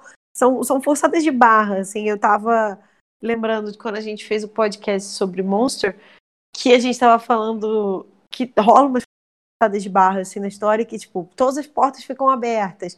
O dinheiro, dinheiro nunca acaba. Mas assim, cara, se você não botar essas pequenas coisas, não anda, porque é ficção, não é vida real. Sabe? Então, assim, se até numa história que se propõe a ser real, entre aspas, né? Tipo, uma história que não tem magia e tal. Você tem que botar forçada de barra. Na novela das oito, tu bota forçada de barra. E é totalmente real. Por que você não vai fazer isso numa história que tem titã pelado comendo pessoa? Sabe, cara, vai ter forçada de barra. Isso aí a gente tem que entender. Se, se isso for, é, mais uma vez, se isso for condizente com a história, tudo bem. E tudo bem você não gostar das forçadas de barra, mas Sim, dizer que elas necessariamente é um... são escritas ruim, dizer que elas são necessariamente escritas ruim, aí não é demais. Sim. De novo, você tem que ver onde é que ele queria chegar para falar isso. Eu, sinceramente, vejo onde o Isaima quer chegar. É, você para você perceber isso, você tem que ver o arco da Gabi, por mais você a maioria do pessoal odeia a Gabi, o arco que ela tem com, com o pai da Sasha e o Nicolo são e também os o, todas as conversas que eles que a aliança mesmo tem que elas são odiadas por essa, essas características são odiadas pelo fandom mas essas são características são são o Isayama armando coisas que vai levar para o final ele não vai jogar toda o, o desenvolvimento que ele teve lá da Gabi e do Nicole e tal, dizendo que todo mundo tem um monstro dentro de si, mas que a gente tem que lutar para reprimir esse monstro e para não ficar continuar esse ciclo de ódio, ele não ia jogar isso aí no lixo por nada, lixo. só para ser Ed, só para ser Ed diferentão que mata todo mundo. Ele não vai jogar essas coisas no lixo só para isso. Não tem é... sentido ele ter, como você falou, ele ter desenvolvido, por exemplo, esse núcleo da família da Sasha, para agora o Eren pisotear todo mundo matar o pai da Sasha. Tipo assim, qual o sentido? De tudo é. que ele falou, de tudo que ele representou para a história? Nenhum. Isso seria péssimo, no meu, meu gosto. Sim. Eu sei que muita gente vê isso aqui como sendo péssimo, o fim da picada e tal, mas, a meu ver, ele jogar fora todo o desenvolvimento que ele deu aos outros personagens, aos outros temas que ele abordou, isso sim que seria uma escrita péssima. Isso sim. não quer dizer que eu, eu, não acho que tem chance do Eren é, de, de, dessa galera morrer, ou de todo mais, de mais, muito mais gente morrer, e do final ser triste e tal. Eu acho que tem muita chance disso, só, eu só não acho que, tipo, é, essas vai, vai ser de uma forma que anule essas coisas, que essas coisas que ele construiu vão ter um impacto agora no fim, que o Eren pode Sim. destruir a, ainda uma galera ainda, mas é, ele, o Eren, não vai ser retratado como um salvador honrado por fazer isso. Ele vai ser visto de uma forma ruim, porque todas as porque ele está fazendo coisas contra essas ideias que foram trabalhadas em todos esses outros personagens, que são reforçadas em vários outros personagens. Tipo, é muito comum na escrita que você tem um tema principal que você reforce por coisa principal, até falando de Monster, por exemplo, no nosso podcast de Monster, tem uma trama principal, que é, é, um conflito principal, e tem várias mini, mini plots com vários mini personagens que aparecem pontualmente, mas que todos eles se relacionam com essa trama principal e acrescentam essa trama principal. Não sei se dá para entender. Sim, sim, completamente. É a mesma coisa que, que acontece em que você tem. Ah, nesse momento está acontecendo um conflito entre o Eren e a Aliança. Tá, mas o que que levou a isso? Ao pequeno plot da Gabi com a Kaia, é, sei lá, é. o pequeno plot do Rainer com a mãe dele. todas essas pequenas coisas que vão, que vão se juntando. Que vão te ajudar e vão te ajudar a compreender o, o que o, o Cara, o problema, principal também. O, o problema de Shingeki, o problema de Shingeki eu acho que cai naquela história de que a história é boa, o problema é o fã. Porque tem gente que só quer ver lutinha. Tem gente que só vê, quer, quer ver o Eren. Tem gente que vai ver por exemplo, a Gabi conversando com a Caia e vai falar que saco e vai passar essas páginas. Sem entender que o autor quer que você veja isso, sabe? Tipo, pro autor aquilo ali é importante pra história. Você pode estar achando uma merda, mas pro autor aquilo ali é importante. É, pro autor, se ele quisesse fazer só lutinha, fazer só lutinha, ele fazia Dragon Ball, sabe? E não é o que ele tá fazendo, mas muita gente interpreta a obra dessa forma. Muita gente. Só quer ver luta e, é e só quer ver coisas que envolvam o Eren. Senão, tipo, o arco de Marley, sabe? Tá, mas cadê o Eren? As pessoas não aceitam. e querer ver ele como herói, né? Agora no final, tipo, quem, se você espera ver ele como herói, salvador e tal, não você vai se frustrar. Eu, não sei como falar de outra forma, mas é, tá, cada capítulo reforça que não tem como o Eren acabar numa luz positiva da obra. E se acabar, vai ser uma merda, narrativamente falando. O meu medo, o meu não... medo não é. Eu, não, eu também concordo plenamente com você. Eu acho que não tem mais como Eren ser o herói sem estragar a narrativa da obra. O meu medo é só virar uma coisa tipo looping temporal em que o Eren tenha uma chance de refazer as coisas. Eu acharia ruim também. Mas sei, é uma coisa que eu é, acho mais, mais plausível de acontecer. Não, o looping não eu me acho incomoda, que vai rolar, mas, mas eu tenho medo. Na verdade, eu acho que o Simon vai deixar esse negócio um pouco em aberto e vai ter partir muito da interpretação do fandom, e a gente sabe qual é a interpretação do fandom, então eu tô fadada a ter raiva do fandom até pela eternidade. que nunca vai admitir que tava pensando as coisas erradas também. Então, mas é, enfim. Falando em Gabi, ela tira no, no voltando pro mangá, falando em Gabi, é, ela, eles tão, ainda estão atrás daquele titã Capi. É, a Mikasa tá lá. E a Gabi dá um tiro certeiro nesse bicho, tá lá em cima do Falco, e Gabi atira em mais alguém. Tinha no nosso bingo desse capítulo desse mês, acertamos. e foi muito fofo porque ela faz isso com o Levi junto com ela. E é, aí milhões de, milhões de fanarts da Gabi como filha do Levi. Mas eu achei muito fofo. Levi. Eu aprovei demais todos os fanarts. As pessoas esqueceram que os pais da Gabi estão vivos e estão bem ali assistindo tudo. Esqueceram. Mas, mas eu gostei muito das fanarts. É, e uma coisa fofinha que eu achei também é porque toda vida que essa arma anti-titã é muito poderosa e, tipo, toda vida que dá um tiro é muita força, sabe? Que, que dá contra a pessoa que atira. E toda vida que a Gabi usou ela, ela deu para trás, assim, foi jogada para trás mesmo, com a força do tiro que dava. Só uhum. que aí o Levi segurou ela para ela não ricotear para trás. Aí é muito fofo. Enfim, aí a, Nisso, a Mikasa Tem mais uma cena cortar... 90, nojenta. nojenta. Uma cena nojenta demais. É, a Mikasa corta, né, o bicho, o bicho tá com a língua toda enrolada ainda no Armin. Muito nojento. E o Armin sai de lá, né? E cai bem na mão, na mão da Anne. Quando eu vi essa cena, eu dei uma revirada de olho, assim, mas foi parte. Tinha que acontecer, né? Isso aí é uma. É, extrapolou mesmo né, dessas conveniências de roteiro desse capítulo, mas. tudo bem. Uhum. A gente pode ó, ó, revirar o olho olhando isso e achar legal o capítulo é, como um todo, não mas essa, essa cena da Anne Titã segurando o Armin todo molhado me lembrou a cena da história toda babada de Titã e a Amy segurando ela na mão. E o Armin ainda tá vomitando, ele tá vomitando a baba do negócio ainda, meu Deus. Eu sempre achei aquela, aquela cena da história um pouco bizarra. Pra dizer o mínimo. Não, não era nojenta, ela é. Me parece levemente sexualizada. Ela me dá um pouco de gastura, assim, sabe? Mas essa cena do Armin não, porque a do Armin é nojenta. Tá cuspindo a baba do negócio que tava com a língua dentro da boca dele. E a Anne, ai que fofo, meu crush. tipo, aqui, babando. Enfim. E aí, no fundo, nós temos os titãs do Grisha, o Eren Kruger e o Xavé lutando contra os titãs também. O Xavé é um carneiro. É Beuzebu. Bafomé.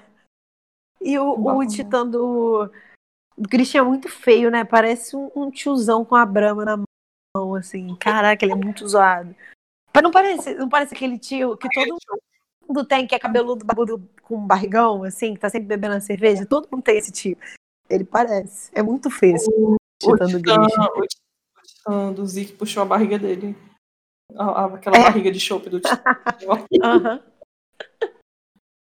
Teve um pessoal também revoltado, achando muito forçação de barra. O Eren Kruger está participando também do, do negócio que eles acham que o Eren Kruger nunca apoiaria um negócio desse, que ele estaria do lado do Eren, né? Afinal, foi ele que deu o poder do Grisha, o poder do Titã pro Grisha, pro, pro Grisha cumprir o plano e, e acabar com a família real e tudo mais.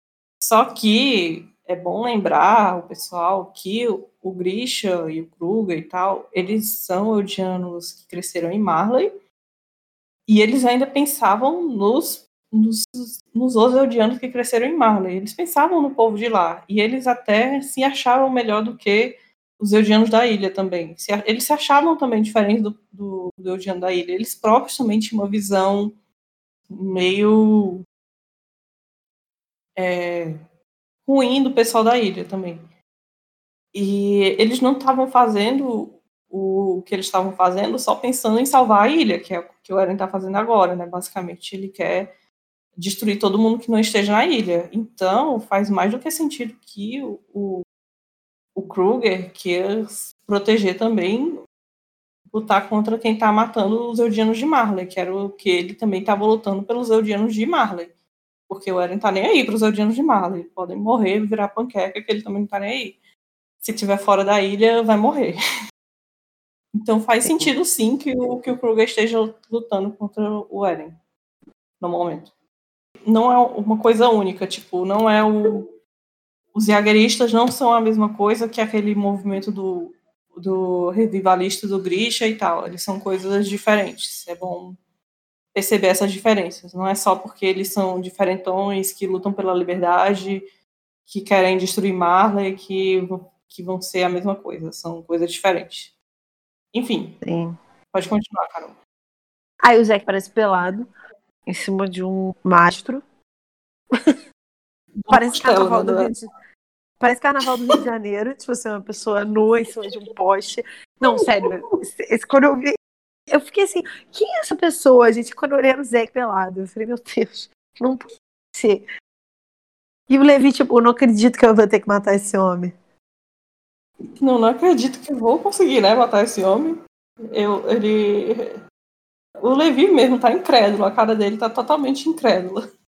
E o, Zeke tá lá, ei, Levi, aqui, você não quer me matar? Eu tô aqui, me mata. Todos felizes. Tipo, me mata aí, por favor, tipo Rainer. Me mata aí, na moral, nunca te pedi nada. E o Cone, né, todos nós nos identificamos muito com o Cone, e o Cone fica lá no ombro da Titã Fêmea, olhando o o Eren Kruger, o Titã do Grisha e o Xavier matando os outros titãs ao redor e o Cone fica só, o que é que tá acontecendo aqui? O que é que tá acontecendo? e aí o Armin explica que o Zeke acabou acordando todo mundo que tava dormindo, né? Porque eles basicamente estão dormindo lá, zumbis, como eu tava falando antes. E que esse negócio do Zeke dele ter essa revelação e tal, acabou acordando eles. E de novo, as, ele explica as coisas que a gente já falou aqui, né? Que a, a, todos os Eudianos estão conectados pelos caminhos, porque ela quer criar laços, porque a Irme quer criar laços, e que o Zeke, no momento que ele foi capaz de ter essa realização da vida, foi capaz de acordar esses, eh, esses que tinham uma ligação com eles e que estavam dormindo, e inclusive aparece até o Bertoldi, tem o, a, o confronto. Eles finalmente ficam de cara um pro outro, né? E o Armin pede desculpa. Na verdade, ele nem pede desculpa. E o Armin fala pro Bertoldi que, que ele tirou tudo do Bertoldi, que ele tirou a vida dele, o poder dele, as memórias dele.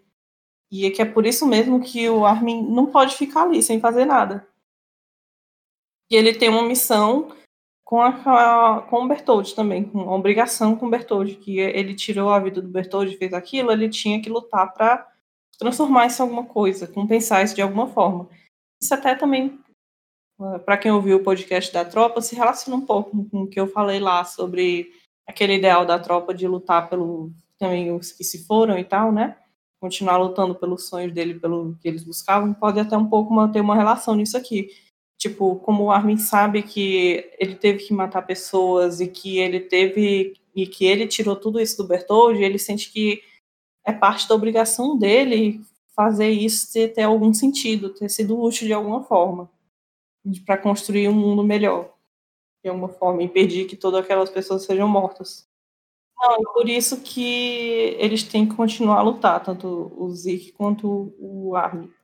Eu achei fofa essa interação assim do Armin e do Bertold. Eu não esperava que fosse ter isso. Eu achei que a gente fosse ver o Bertold por memórias do Rainer, alguma coisa assim. Não achei que a interação fosse ser essa.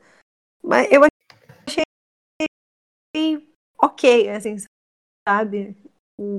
Não é bem um pedido de desculpas, até porque a culpa do que aconteceu não é diretamente do Armin, mas é um uma meia culpa, assim, né? Tipo, eu, eu tirei tudo seu, essa é a verdade. Mas eu achei bonitinho, ainda que tenha essa, esse painel, esse sim, uma grande forçação de barra, não, mas assim, um, um grande clichê, esse painel do Zack e do Armin falando, me empreste sua força, bem clichê, assim. Mas eu, eu achei bonitinho, assim, eu imaginei que muita gente não ia gostar dessa conversa, até porque tem essa briga né, dos fãs do Berto com os fãs do Ar e tal. Então eu achei que, que ia ser meio. Até que eu não vi muita gente criticando.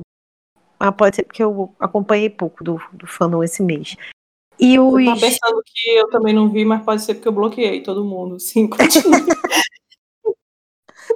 Saúde mental. É, é. E o, provavelmente essas, como você falou, né? Essa, essa entidade dessas pessoas que tá ali não é, não pessoa de verdade, né? É, um, é uma casca. Porque, tipo, nenhum deles responde, nem o Xavier, nem o Grisha, nem o Bertold. Eles são, são só uma representação, né? Pelo menos na, na minha perspectiva. Eu gostaria de ter visto, de ter podido ver uma conversa, por exemplo, entre o Armin e o Bertold. Mas acho que não vai ser mesmo possível. E até, tipo, no capítulo que esses titãs mesmo apareceram, não lembro se foi o passado ou foi o retrasado, que quando a Pique fala que esses titãs que estão atacando eles são os portadores dos originais, já dava para ter uma ideia de que as almas ou a essência desses portadores é, estavam lá naqueles titãs. Por mais que eles não estivessem vivos, eles estavam. A essência deles, as mentes, sei lá, estavam lá, porque ela disse: ó, eles têm eles têm experiência em batalha, eles sabem o que eles estão fazendo, eles são ah, perigosos porque eles são, foram feitos para batalhar. Eles passaram a vida toda deles batalhando, eles têm experiência. Então a gente meio que sabia que existia alguma forma, alguma essência desse, deles, desses portadores, que estavam naqueles titãs e que eles estavam dormindo, né? Que a Irme estava se aproveitando disso. Agora é só que alguns deles acordaram e se posicionaram contra a, contra isso. E a Irme também não faz nada, nem o Eren faz nada. Tipo, muita gente achou, mas por que, por que o Eren nem a Irme fizeram nada? Isso não faz sentido para impedir os outros. Sendo que o Eren já tinha falado que ele também não ia usar os poderes dele para controlar deliberadamente os amigos dele, né? Como quando ele chamou ele para coordenada, ele disse isso, né? Eles meio que iam uhum. ter uma uhum. luta justa justa, entre muitas aspas. justa. O Eren não ia controlar arbitrariamente os amigos dele. Então, eu acho que isso escapa ainda do negócio do que o Eren ia fazer. Tipo, eles podem até tentar, mas. É... E a, enquanto também a Irme, eles podem até tentar, mas o Herme, e, mas não quer dizer que eles iam suceder. E também a Irme, é como eu, a gente estava falando antes, eu acho que ela é muito passiva, ela não está impondo a vontade dela sobre os outros. Se alguém, tipo, recobra um pouco da sua, da sua consciência ou acorda, eu, eu não acho que ela seria capaz de se opor a isso ou, ou de fazer algo contra, controlar eles, contra a sua vontade. Ela controla os outros porque eles estão dormindo, eles não estão consciência do que, que eles estão fazendo, mas esses aí, no momento que eles acordaram, aí fica mais difícil. E até o próprio Bertold chorando no capítulo passado também dá um pouco de, dessa ideia. Eu acho. Mas Sim. enfim, é tudo. Uh, a gente muito assumindo, né? As coisas não tem. Apesar de que eu acho que é por esse caminho mesmo que a gente tem que seguir. Aí nós temos a, a, a cena, né, em que o, que o Zeke vai morrer e ele para e justamente quando ele vai morrer, quando ele chegou em paz em si mesmo, uma paz de espírito, as coisas que ele queria na vida dele, que ele percebe como o dia é bonito e como ele nunca foi capaz de aproveitar essas coisas mundanas de verdade, porque ele só tinha a mente focada em algumas coisas. e que ele queria ter percebido isso antes. E, mas ele pensa também que depois de toda a matança que ele fez, isso também é, é pedir demais, é querer demais, que não é justo. E com isso o Levi arranca, corta a cabeça dele. E eu acho que muito que esses dois painéis aqui estão muito relacionados ao Eren também. De que eh, o Zeke fala que ele não era capaz de perceber essas coisas porque ele estava muito preso a um objetivo, eu acho que é total relacionado com o Eren. Uma indireta, né? É... De novo, outros plots reforçando o plot principal, né? Como eu falei antes. Sim. E o Eren também é muito centrado em uma coisa que ele é incapaz de aproveitar as outras por conta disso. O mundo à volta dele, isso, né? É, isso foi a vida toda, não só agora. Eu acho que o Eren sempre foi muito dedicado a um só objetivo. Antes era exterminar os titãs e tal, e que ele não aproveitava realmente a vida dele, os amigos que ele tinha e tudo mais. Tanto que é quantos momentos você se lembra é, divertido entre os personagens e tal, que não tivesse a ver com batalhas e tudo mais. Você não, eu não lembro nenhum momento marcante assim. E mesmo quando a gente pensa em um momento, por exemplo, que foi divertido para todo mundo, que foi quando ele chegou no oceano, pro Eren não foi. Pro é, Eren é, exatamente, é, principalmente. Eu vou matar as pessoas. Ele não foi capaz de, de ver como o oceano era bonito e tal, e aproveitar aquela conquista. Ele só tinha mente na, naquele outro objetivo dele. E isso também se relaciona com essa fala que, do Zik, que ele não foi capaz de admirar, tipo, um dia bonito, uma coisa bela da natureza, tipo, oceano, que a mente dele só tinha um, um único objetivo. Mas que ele também, ele, ele, o próprio Zik reconhece que isso seria pedir demais, porque o próprio Zik causou muita morte, muita destruição, e que ele não tem direito de querer uma vida tranquila e tal, é, depois de tudo que ele fez. E eu acho que isso é completamente vai ser relacionado também ao Eren. Tipo, isso aqui reforça que o Isayama tem consciência de que eles têm que ter alguma consequência por todas as vidas que eles tiraram e tal. Que o, o Eren não vai conseguir ser só feliz e perdoado e tal, depois de toda a destruição que ele está causando. Eu concordo, mas eu não sei se vai ter essa realização no sentido de essa epifania que o, que o Zack teve. Tipo, de, nossa, olha só, que, eu errei eu pra caramba. eu acho que ele eu não vai ter, não. eu acho.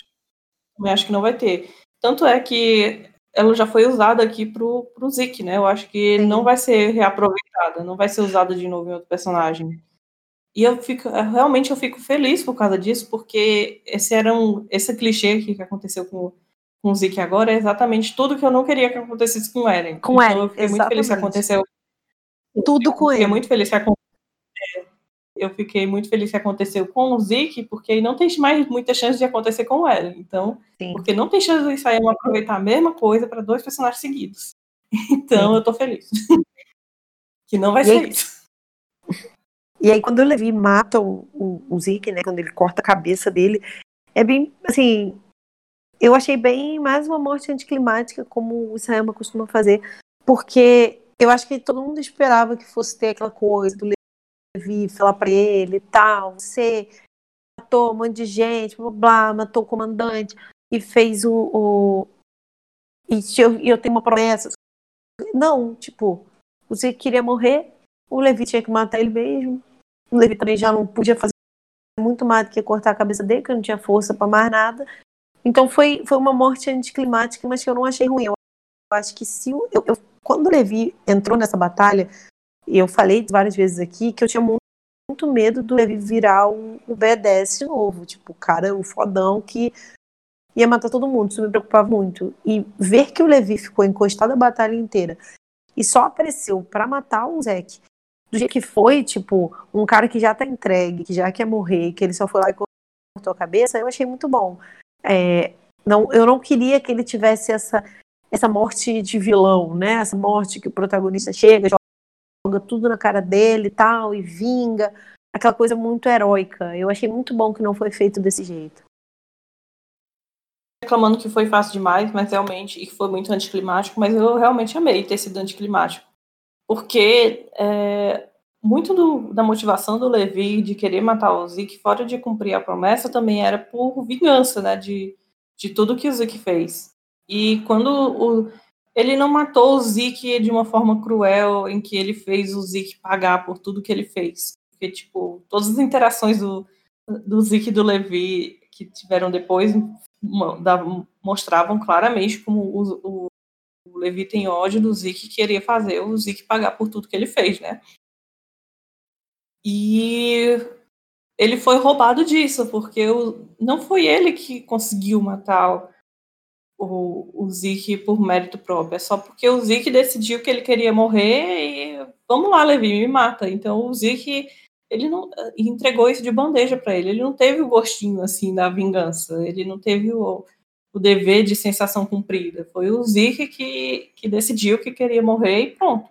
Então isso na verdade foi muito frustrante, eu acho, para o Levi. Tanto que a cara dele, quando ele finalmente mata o, o Zeke, é uma cara meio quebrada, assim. Ele não está crendo o que está acontecendo. Não é uma cara assim de realização tal.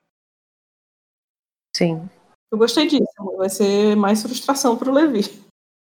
E também é, essa questão do Levi ter cumprido a promessa dele me lembrou muito uma entrevista de um guidebook que o Isayama falou sobre o Irving, que era sobre o a pergunta era algo sobre o Irving ter morrido sem ter cumprido o sonho dele de ver o que, é que tinha no porão, né? E o Isayama disse que ele viu em algum lugar que as pessoas que morrem sem realizar seus sonhos, na verdade, acabam sendo mais felizes. Porque, às vezes, quando você realiza seus sonhos, quando você cumpre seus objetivos, sua vida meio que perde o sentido, até que você ache outro sonho ou outro objetivo, né? Porque você, é, é mais importante a, o destino de ir até ali do que a coisa em si porque às vezes a coisa em si não é, não é tudo aquilo que você espera, né? Tipo, o mais importante é a jornada de chegar até ali e ter esse objetivo para te fazer continuar seguindo em frente. E agora o Levi, ele roubou tudo isso do Levi. O Levi não tem mais nenhum objetivo, ele já cumpriu tudo que ele tinha e, e, e, esse último objetivo nem foi com gosto de vingança que ele queria. Então, o que é que vai ser do Levi agora?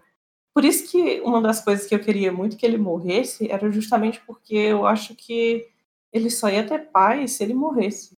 Porque ele não tem mais sentido. Ele vai viver, ele vai ser o, todo lascado, o último veterano, todos os amigos dele morreram, a vida dele não tem mais sentido. Ele vai viver só para sofrer, realmente. E no mundo, por mais que sobreviva e eles consigam construir a meta de tentar reconstruir o mundo, é uma coisa que vai dar muito trabalho, que vai demorar muito tempo, que vai ser outra jornada. Eu acho que o Levi já passou por coisa demais para começar a passar por isso de novo. Isso não ia trazer realmente felicidade a ele. Eu não acho que ele vai ser feliz vivo. Sim. Eu, eu acho que ele não vai ficar vivo. Eu espero ainda. Círculo de oração para isso aí, eu matar ele de alguma forma. eu queria ele morrendo e ter uma cena bonita, tipo como foi Range e tal.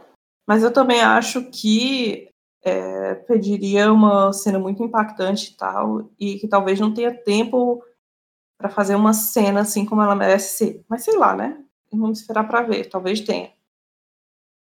Tem e isso, eu também a vi... tá acabando, né? É, tem então só mais dois capítulos. Que é que vai caber nesses dois capítulos, fica o mistério. É, e eu também vi muita gente reclamando de que o estrondo parou só deles cortarem a cabeça do Zeke. Eu acho Mas estranho tá as pessoas ainda. Falado... Isso está sendo é. falado há uns 10 capítulos, gente. Pelo amor de Deus, você pode achar tosco, mas isso está sendo falado há 10 capítulos. Pois é, exatamente. A minha, a minha reação é essa. Tipo, você pode querer ignorar, pode reclamar do que for, mas foi apresentado como sempre... solução na obra há muito tempo. Eu também sempre achei que era meio forçada. Tipo, pô, aí é muito fácil, é só cortar a cabeça do Zeke. Mas assim, cara, isso está sendo falado há tempo. É, volto mais uma vez, hoje a gente está repetitiva. É mais uma vez a gente dizer que não é porque você acha que não é, que, que não é a melhor solução, que é uma solução que demonstra escrita ruim. Para mim, não era a melhor solução. Eu gostaria que tivesse uma outra. Mas isso está sendo apresentado na obra há muito tempo. Todo mundo sabia que isso era uma solução plausível. Uhum. E lá na confusão, né, do, no, nas costelas do Eren, é, é, fica lá aquela matança dos titãs, de titã contra titã, e um monte de flecha e tal, e o Jean consegue fugir lá da confusão no último segundo e consegue puxar o detonador para explodir o, a cabeça do Eren. E aí ele, o Jean grita, é, seu cabeça dura suicida, não sei mais o que, e aí ele explode os, os, o dispositivo que tava, as bombas que estavam no pescoço do Eren. E cai a cabeça do Eren. E da cabeça do Eren sai o bicho lá, nojento, brilhante. Parece um filme de terror. É, tipo, a cabeça do Eren cai, o bicho sai da coluna e o bicho tá desesperado tendo, indo pra dentro da. querendo pegar a cabeça do Eren de novo, porque, enfim, né, o instinto de sobrevivência do bicho. E bem na hora o, o Rainer, nosso Rainer Elos aí, vem e para o bicho. E ele se joga com o bicho no chão, enquanto isso todo mundo foge, porque é, lá tá um perigo e tal, porque o Armin vai se explodir, vai detonar o resto do, do Titã. E fica só o Rainer para trás, e até o Jean fala que eles tinham que pegar o Rainer e tal. Mas a Pique fala que é, o Titã do, do, do Rainer deve ser capaz de aguentar a explosão, e que além disso, é, o Ryan está preparado para todas essas consequências. Inclusive está torcendo por isso. É, torcendo para morrer. Que tirar ele, roubar ele desse momento dele, impedir esse negócio, seria desperdiçar todo, todo o trabalho duro que o Ryan fez. Tipo, e isso me dá mais certeza ainda de que ele vai ser importante. Então, Ryan Elos, yeah! Uma das minhas teorias favoritas. Aí, enquanto eles fogem do Titã do Falco, tem uma cena muito legal, que é o Titã Colossal do Bert segurando na mão dele o Titã do Grisha, o Titã do Kruger, o Titã do Xavé, e por sua vez o Titã do Xavé tá segurando o arma nas mãozinhas dele também. tá bem bonito esse painel. E nisso o Armin explode, se transformando e dando adeus pro Eren enquanto com o Rainer lá embaixo segurando o bicho e o resto das pessoas em cima do falco assistindo à distância. É bem legal essa cena, eu acho que vai ser bonito animado. Eu tenho pena os animadores do mapa, Sim, muito eu pena. acho que vai ser muito bonito. Mas vai ser um é, ótimo ser final de episódio. Vai. Pois é, é, eu realmente acho que o Rainer vai ser importante no próximo, que finalmente vamos ter um fechamento pro, pro arco dele. Pro arco dele. Estregar, pra, estregar na cara de todo mundo que disse que ele nunca mais ia ter relevância assim na obra. Que já tinha passado o momento dele. E falando só uma coisa em relação às expressões, a gente sempre conta que as expressões do Sayama são muito boas. E é muito bonito esse painel, o painel final. E aí do lado tem a Asa e o Armin. E a cara deles, né? Porque a Mikasa, ela tem uma cara de tristeza, mas ela tem uma cara de desespero, né? Tipo assim, o Eren realmente vai morrer. Enquanto a, a cara do Armin, ela é mais de tristeza mesmo, tipo, bem condizente com o que os personagens vêm apresentando, né? A Mikasa naquela eterna negação e o Armin meio que já aceitou, ele já internalizou que isso vai acontecer. Então ele tá com uma cara de triste enquanto a Mikasa tá com uma cara de meu Deus do céu, sabe? Eu achei muito bonito, muito marcante a expressão deles. Uhum. E eu queria comentar uma coisa que eu esqueci de comentar antes, que foi um pensamento que eu tive logo depois que eu li esse capítulo, que eu li o Zeke falando sobre como esse instinto de sobrevivência, que é quase um instinto animalesco e tal, que eu relacionei muito isso ao, ao próprio Eren, que é sobreviver acima de tudo cumprir esse instinto de sobreviver às custas do que for e de continuar a sua espécie, que é eu fiz essa conexão de que é, esse instinto animalesco que o Zeke fala que é o sentido da vida é basicamente o que o Eren está fazendo agora, que ele vai passar por cima de todo mundo, mesmo que não seja racional, porque ele quer sobreviver, ele quer esse instinto de sobrevivência, ele quer que, que aquele grupozinho dele lá da ilha sobreviva, às custas do que for. Então é meio que, que não é algo racional, realmente, é algo que é só intuitivo, um instinto. Que ele está sendo escravo, assim, dessa ideia da vida e tal. Sim. Como o Zick definiu. É, que realmente essa. A gente sabe que o, que o Eren é escravo de uma ideia, né? Se é essa ideia da busca de liberdade dele, por mais que seja engraçado ele ser escravo da ideia da busca de liberdade, ou disso da, de, da, da vida, como o Zick falou e tal. E como o Isayama tinha, como eu tinha falado antes, né, que o Isayama brinca com isso, que, tipo, fazer as coisas fúteis e que parecem não ter sentido são as coisas que provam que você tem consciência, que você não é só refém desse instinto, você é livre desse instinto. Enfim, o Eren vai ter que ser confrontado com isso em breve. Confrontado porque com eu, ele mesmo. É, e porque eu com certeza acho que ele não morreu ainda, tá, gente? Eu sei que todo mundo fez chilique e tal, mas. Eu também acho que ele não morreu, não. É, tem dois capítulos e ainda tem muita coisa para se resolver no personagem Eren e nos personagens que estão ao redor dele. Então ele não morreu. Tenham calma, parem de chilique. e eu acho que em, em, não solidariedade, me fugiu a palavra, assim, em solidariedade, a gente ter demorado tanto a fazer esse podcast, a gente está entregando um podcast com quase duas horas de duração que a gente está gravando a um minuto, uma hora e cinquenta. um pouco menos, né, quando eu cortar as coisas, mas eu tô ficando sem voz de tanto que eu falei. Nossa. Minha garganta tá seca. Mas é, eu acho que o bicho, que o bicho aí se deu muito bem com o parasita, se deu muito bem com o Eren. Ninguém tá controlando ninguém, tá, gente? O bicho não tem consciência, eu acho que é uma simbiose, é. sobrevivência. É, é e um, aí, um precisa do outro e o outro precisa do um. Uhum. E a Amy também não, não tem esse poder de ficar controlando os outros, ela é mais submissa, pelo que a gente viu nesse capítulo. Então ninguém está controlando ninguém, já podem parar com essas teorias. Obrigada.